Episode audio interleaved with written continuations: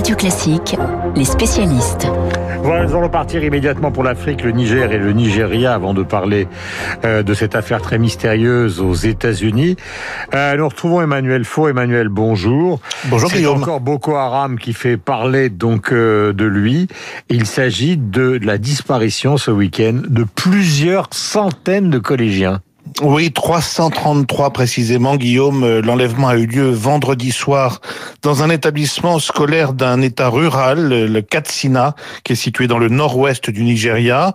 Plus d'une centaine d'hommes armés ont surgi à moto. Une fusillade a éclaté avec les forces de sécurité.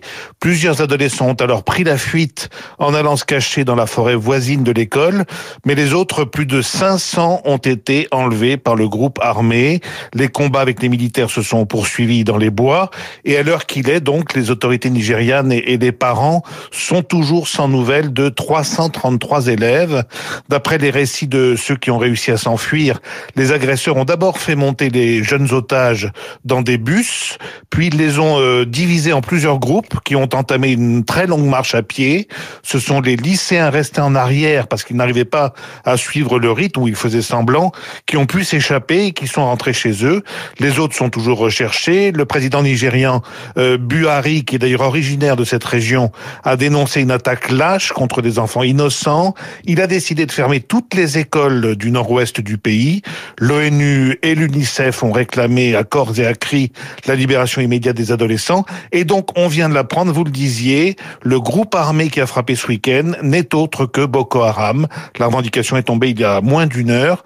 Boko Haram que le monde avait déjà découvert en 2014 avec à l'époque l'enlèvement de près de 300 lycéennes. Voilà, Boko Haram qui a aussi revendiqué la mort et l'assassinat de 27, de 27 personnes. Oui, alors ça, ça s'est passé dans un village du, Niger qui est voisin du Nigeria. Et cette attaque, elle a eu lieu dans la nuit de samedi à dimanche, ce week-end, à quelques heures de l'ouverture des bureaux de vote pour les élections municipales et régionales. Boko Haram qui agit à la fois, vous savez, sur le terrain politique et religieux. Et dans le communiqué qui signe l'assaut sanglant de la région de Difa dimanche, le groupe islamiste explique sans détour qu'à l'approche des festivités de Noël, eh bien, il n'y aura pas de paix pour les infidèles. Certains villageois qui ont assisté à cette euh, expédition particulièrement barbare racontent que les djihadistes ont incendié plus de 800 maisons, peut-être 1000, et que certaines victimes sont mortes brûlées vives dans les flammes de leur domicile.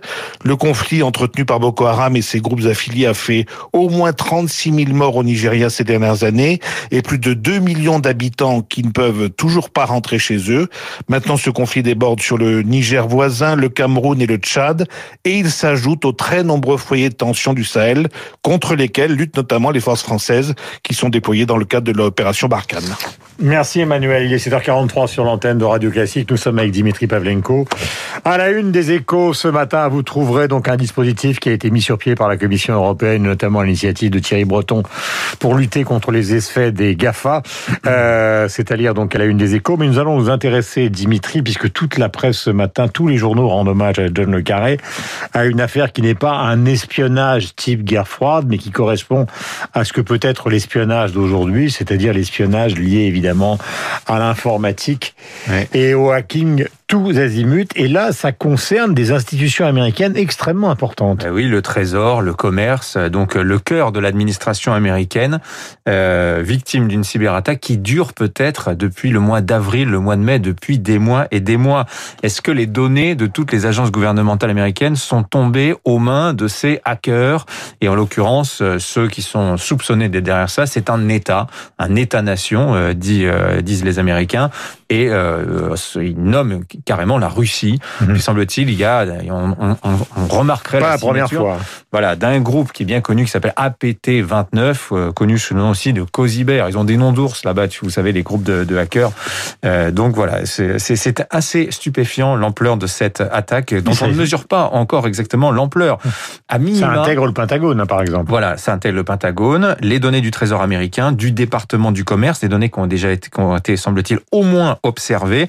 On est quand même là sur des données données extrêmement sensibles. Alors la méthode, c'est ça qui est intéressant, c'est que on imagine toujours la représentation cinématographique de la cyberattaque, c'est toujours un logiciel brutal qui vient bloquer euh, un, logiciel ou un serveur. Là, au contraire, on est dans la furtivité totale, mhm. c'est-à-dire que euh, l'attaque est passée totalement inaperçue, avec une méthode qui est bien connue, notamment des industriels qui connaissent ça quasiment par cœur. Airbus en a été victime des dizaines de fois, et maintenant c'est euh, les contrecarrés la plupart du temps. C'est une attaque, comme on dit, par rebond, par la chaîne d'approvisionnement. Plutôt que de cibler directement le site ultra protégé, vous passez par un prestataire de service, discrètement vous le corrompez, vous le mhm. corrompez en tout cas son système informatique, et ça vous donne ensuite l'accès. Et en l'occurrence, la porte d'entrée, ça aurait été un logiciel, un logiciel, c'est là que c'est assez ironique, de cybersécurité, développé par une société qui s'appelle SolarWind. Euh, à l'occasion d'une mise à jour, un malware a été euh, discrètement euh, inséré par les pirates et ça leur a ouvert ainsi les portes de tous les utilisateurs de ce fameux logiciel qui s'appelle Orion, développé par cette société euh, SolarWind. Euh, c'est assez stupéfiant de voir l'ampleur de cette attaque parce que, comme je vous le disais, euh, peut-être que le malware a été implanté au mois de mars, activé en mars-avril, 8 à 9 mois peut-être de collecte de données au cœur de, des administrations américaines. C'est assez, assez stupéfiant. Des entreprises aussi, des grandes entreprises américaines seraient, seraient touchées. Euh, ça pose pas mal de questions cette affaire-là parce que euh, ça nous montre une chose d'abord que le monopole, quand un logiciel est très performant, qu'il est adopté par un grand nombre de sociétés ou par une administration dans son entier, quand on est en situation de monopole, la moindre brèche devient tout de suite une catastrophe. On l'a vu hier, il y a eu une panne chez Google. Vous l'avez, vous l'avez, euh, vous en avez entendu parler. absolument. Et là, on s'est rendu mails, rien du tout. tout coup. Voilà, on, on, réalise à quel point c'est problématique de dépendre totalement d'un service. Imaginez euh, une attaque de ce genre dans les services de Windows, des milliards d'ordinateurs qui seraient touchés euh, dans le monde entier. On peut dire en ce moment que les cyberattaques, ça y va très fort. Euh, ça n'arrête pas ces derniers jours. Je regardais sur la seule journée du 8 décembre. On parlait de cyberattaques massives sur l'opéra, euh, comment dire, le prestataire de Randstad, la, société de, travail temporaire. Et on a eu l'agence européenne du médicament, Ubisoft, le journal Ouest France n'a pu sortir qu'une édition sur 10 un dimanche il y a quelques semaines à cause de ça. Et ou encore Foxconn, le fabricant des iPhones, 1200 serveurs cryptés 100, 100 gigas de données volées, ça s'est passé il y a quelques heures aussi. Voilà, nous sommes sur le territoire américain. Euh, Joe Biden a été, vous le savez, confirmé comme président des États-Unis et l'Amérique vient de passer la barre. Merci Dimitri. Des 300 millions de morts, on avance vers les 300 millions. 300, 300 000 morts, oui, pardon, qu'est-ce que je raconte 300 millions. C'est la population américaine, 300 000 morts.